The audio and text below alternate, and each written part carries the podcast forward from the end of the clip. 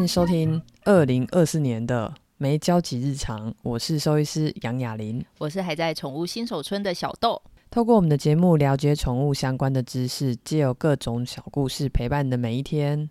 啊，我们的节目呢，顺利的度过了二零二三年，现在要迈进二零二四年，在这个二零二四年的第一个工作日，跟大家呃算拜个拜个年吗？拜个新年这样子，然后也希望大家今天在第一个工作日是工作很愉快的。那如果不愉快的话，就让我们的接下来的节目来陪伴你，疗愈你吧。好，那今天呢是呃，我们是预计是要在一月。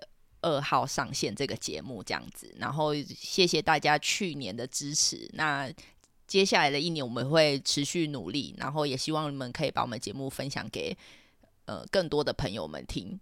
好，那那今天要要来讲的主题是跟肥胖有关哦，那也很符合，就是刚跨完年的大家，就是大吃大喝后呢，看看是不是有这个需求这样子。我们要讲的其实是。已经过了一阵子的一个所谓美国宠物肥胖意识日，因为他们好像把十月十一号，美国把十月十一号定为美国宠物肥胖的意识日。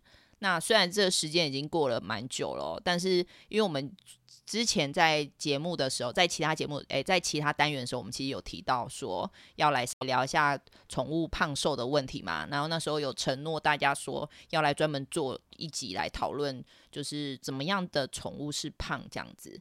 那也感觉说，其实在呃宠物界，肥胖已经不只是所谓人类。的一种担忧了，它也成为宠物的日常了。因为看到一些数据之后，觉得就是现在的饲主根本就是在带孙子的阿嬷哦，时时刻刻处于有一种饿是阿嬷觉得你饿的状态哦。因为根据普瑞纳兽医饮食最新的调查，在调查之中，他们发现了一些有趣的结果。他们发现肥胖的宠物不只是对他们宠物本身的健康有影响，也会间接的去影响饲主的情绪跟生活。那我们先来看一下美国狗狗过胖的比例有多少。那他们这个对饲主进行的一些调查，在调查之中呢，他们发现了，包括有五分之一的养狗家庭认为他们的一只或多只狗超重。据宠物肥胖预防协会的数据呢，美国接近评估的狗里面有五十九趴超重。或患有肥胖症，意思是说呢，饲主其实感受到的是二十 percent 的肥胖比例，而真实的胖却接近到了六十 percent 哦。我想问，就是雅丽，你在你对于这个数字，你也会觉得很惊讶吗？我之前自己当过临床兽医师，然后基本上现在也都会在临床，因为我在做那个就是兽兽医跟助理的教育训练课程，其实都会还是会看到很多狗毛，就是。我其实有去查了一下，台湾其实没有特别有去调查肥胖资料，我觉得有点可惜耶，应该真的要做。但是我自己看到的，通常进来都长得圆滚滚的，我就说哦，好可爱哦。那我讲的一个政治不正确的，我先讲一下我家动物的肥胖比例好了。我家总共有五猫一狗，那基本上，嗯、呃，这些胖瘦比例其实它有一个身体评分状态，它叫做 Body Condition Score。我们的简称会叫 BCS，它基本上它可以分一到五分或一到十分。我们用一到五分来做计算好了。它需要借由你的眼睛跟手，但我家的狗猫的，就是他们的分数分别是四四四五二四。这是什么摩斯密码吗？所以你刚刚说的那个分数是指说，呃，分数越小的是越瘦，然后越数字越大的就是越胖，是不是？哎、欸，对，因为你是听到我家的四四五，就是那种比较比较多都是胖的，对不对？那那我想问一下，就是那我要怎么去评估我家的毛小孩的摩斯密码是什么嘞？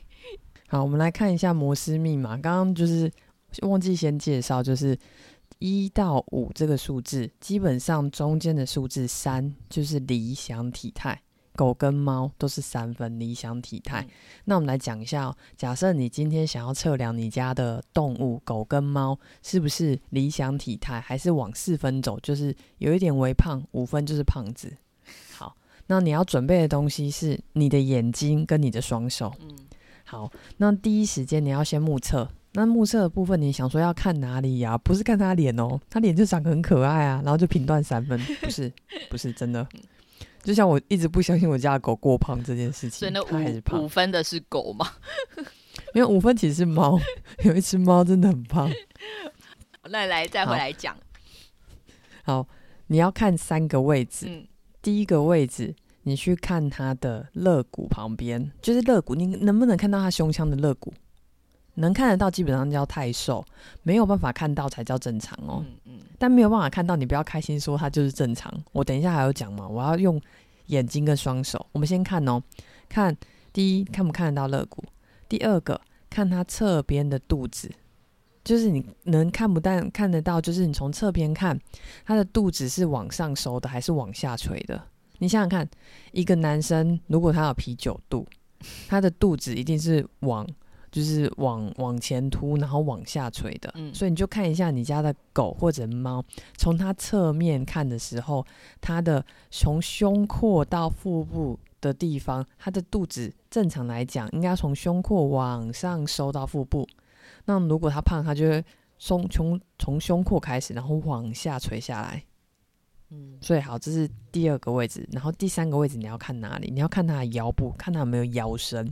所以你要从上而下看，就是你要站高高的，然后然后从你的身高的高度往下看你家的狗狗，你要看它看它有没有腰身，还是它是一整只像腊肠肥肥的直筒腰，嗯，就是看它有没有腰身这件事情。就像你平常洗澡啦，你看一下镜子，你有没有腰身？就是哎、欸，我不知道人的怎么评断呢？我讲的是假设你是一只狗或一只猫，你就照照镜子，看看你自己有没有腰身。怎么觉得有点有点受伤？好，所以我们现在是看嘛，好看了，你就想说哦，好，我觉得我家的猫，嗯，看不到肋骨，对，刚刚讲说是正常的，肚子感觉好像也还好，然后腰身感觉也可以看得到。好，那我们接下来第二步，你就是伸出你的双手。你看哦，刚刚讲说，如果看得到肋骨就叫偏瘦，看不到肋骨没问题。你的手贴到他的胸壁上，摸摸看能不能手贴上去，你就可以摸到一条一条的肋骨，那就代表这是合适的体态。如果你手贴上去还要压一点用力才能摸到，就代表他过胖了。然后我家那一只为什么得五分？是因为我手掌贴上去再压上去，我还是摸不到肋骨，这样还蛮明确的吧？对不对？除了摸摸就是肋骨之外，刚刚讲的几个地方还是可以摸，像是它的屁股，屁股应该还是要可以稍微摸得到它的那些骨盆，或者是它像我那只猫，哦，屁股好好拍哦，整个拍起来就是圆滚滚的样子，它也好好抱，好好捏，好好摸。我是一个。好，这不合格的兽医师，好不好？不合格。哎、欸，拜托，很多兽医师家里的猫也胖得乱七八糟，不是我而已啦。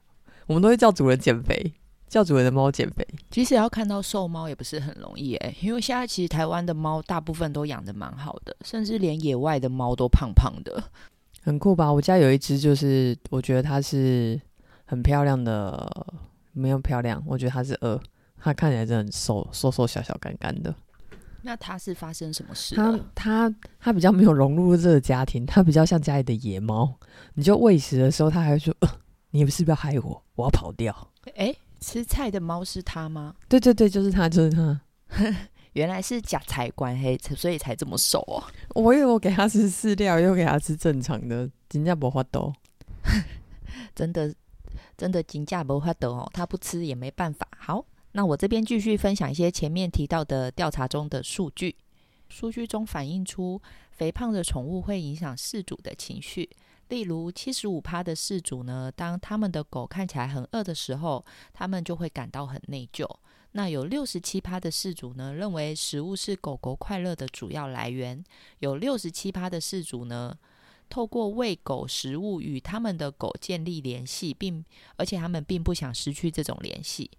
以及有五十四趴的饲主呢，当宠物乞求食物的时候呢，他们会喂给宠物更多的食物，然后包含食呃餐桌的残渣啊或零食这样子。那这种情绪的负担是如何形成的呢？研究指出啊，很多狗主人会将食物视为与他们狗建立联系和表达爱的方式，那他们可能就会过度去喂食，而导致狗狗的体重就过重。那在接受调查中的这些狗超重的主人里面呢，有八十八趴的人认为他们的宠物身体状况确实是让他们很担心的。九十二趴的人认为呢，肥胖是有益的，所以这些结果都表明，宠物肥胖呢，可能都会对主人跟狗产生不利的影响。对，就像小豆讲的，就是主人其实每次都会想要借由食物来建立关系，就是没有喂东西会感到内疚，然后他们不会觉得胖是一个问题。但我必须说，其实肥胖会影响狗狗跟猫咪的寿命。就我自己是兽医师，我自己也知道，所以我其实会希望多增加它运动，然后控制它饮食。那我们讲一下，就是那如果你发现你家的猫跟狗是过胖，那它可能会造成哪些问题？那我就先讲，它会变成这些高风险区。第一个部分是退化性关节炎，意思是。当你的负担过重了，那就会造成你的关节的摩擦变多，就会造成它关节的使用会过度，就会变成退化性关节炎。你就会看到你的猫咪会跛脚，然后或者是甚至它没有办法跳上跳下，或者是它要理毛会不愿意理毛，是因为它要把身体弯过去的时候，要舔毛的时候会很痛，然后或者甚至出现乱大小便的。状况是因为你的猫砂盆可能很高，它没有办法好好的进出猫砂盆，然后它只好选择一个不用让它脚痛的位置去大便尿尿，这就是退化性关节炎。然后假设它很胖，它有可能会出现脂肪肝，然后还有一些内分泌的问题，像是糖尿病，然后就是甚至心血管的问题都会是。然后另外一个部分，嗯、就是研究有指出，呃，多猫家庭。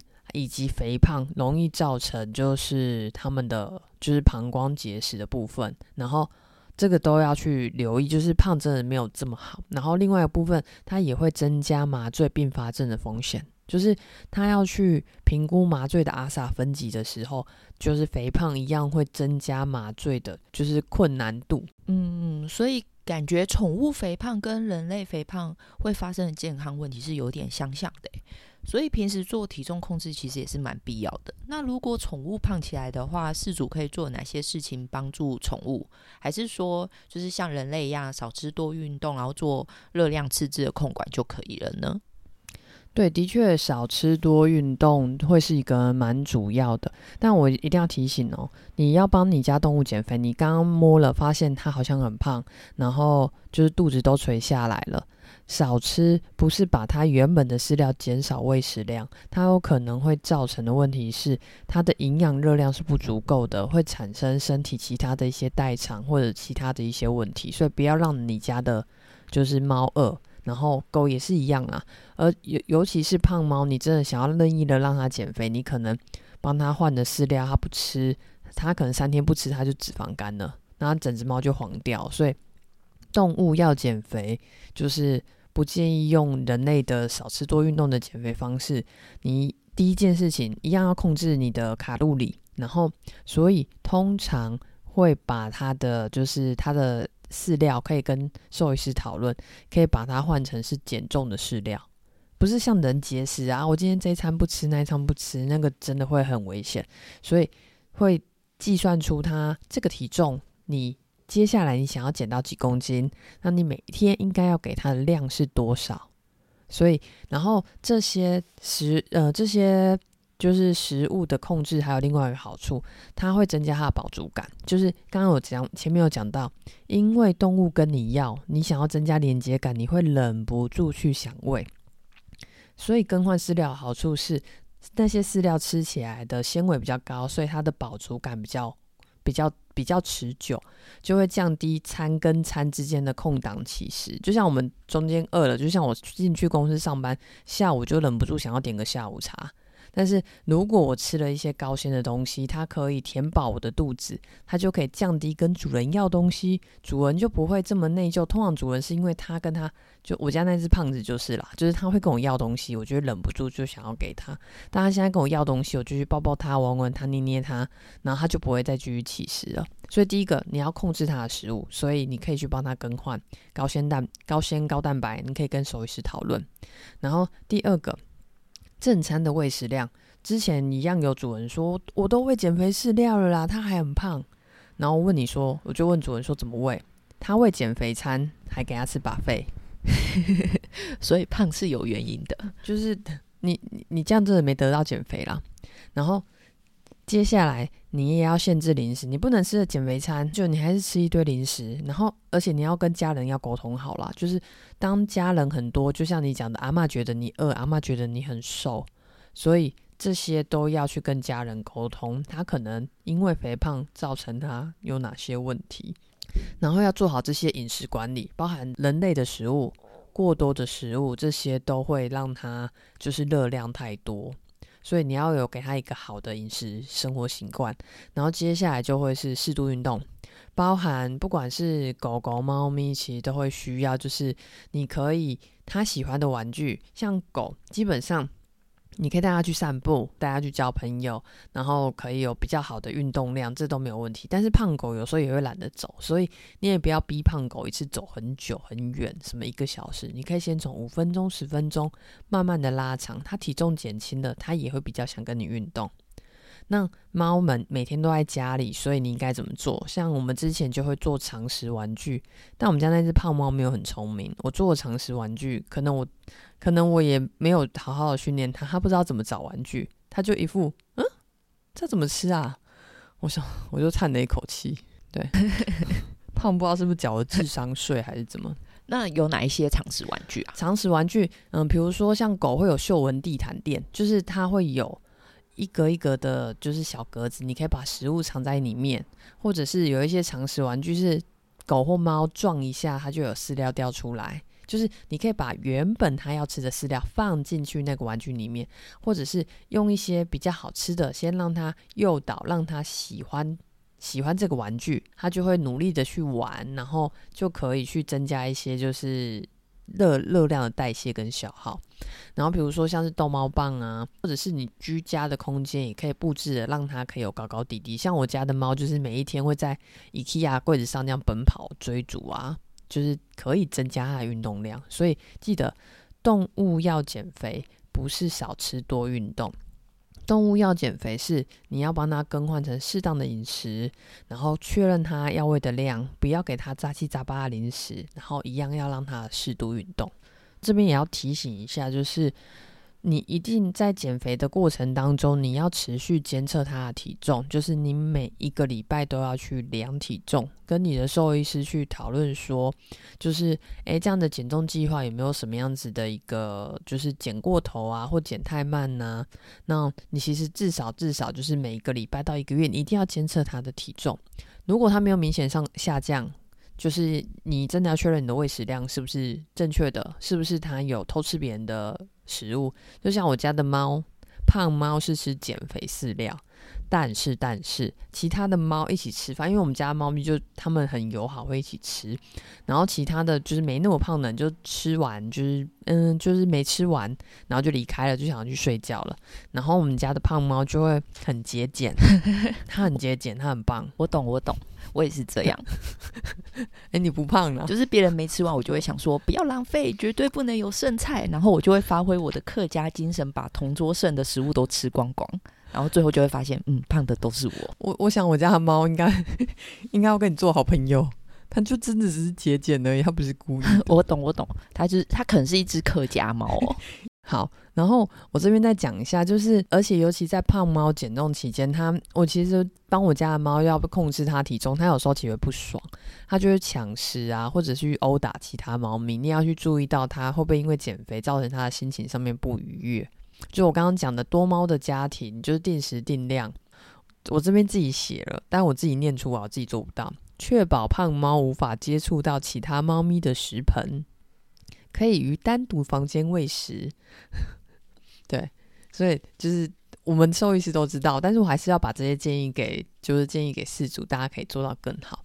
那我刚刚一直有讲到说减肥要有一定的速度哦，所以一定我非常提醒大家，你不要想说五公斤的猫，哇，那我一个一个一个礼拜就是呃一个月之后减了一公斤变四公斤，你很开心。你要想想看，这不正确的哦。这如果换算成人，五十公斤的人，你觉得他一个月减到四十公斤是 OK 的吗？就是他减重幅度过大，他其实会影响到他的身体。所以正常的减重速度是每一周你只能减少你体重的百分之零点五到两趴。意思是，假设你今天的是七公斤的小胖狗要减肥，所以你每一周能减的空间是。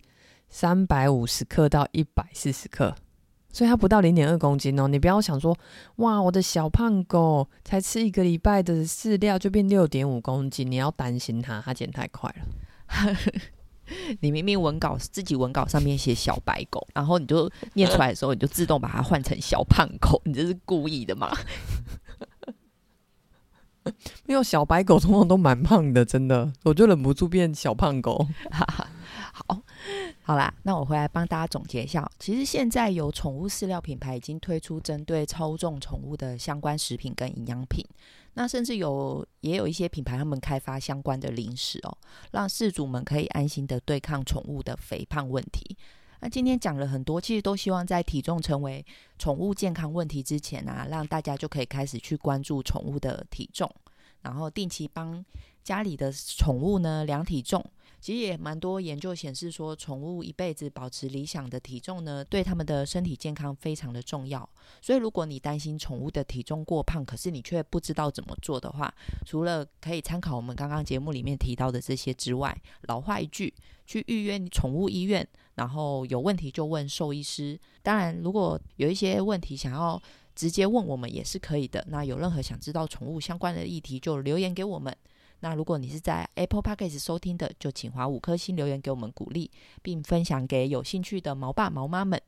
那也可以在粉丝专业留下你想要知道的相关知识，我们就期待下周见喽，拜拜，拜拜。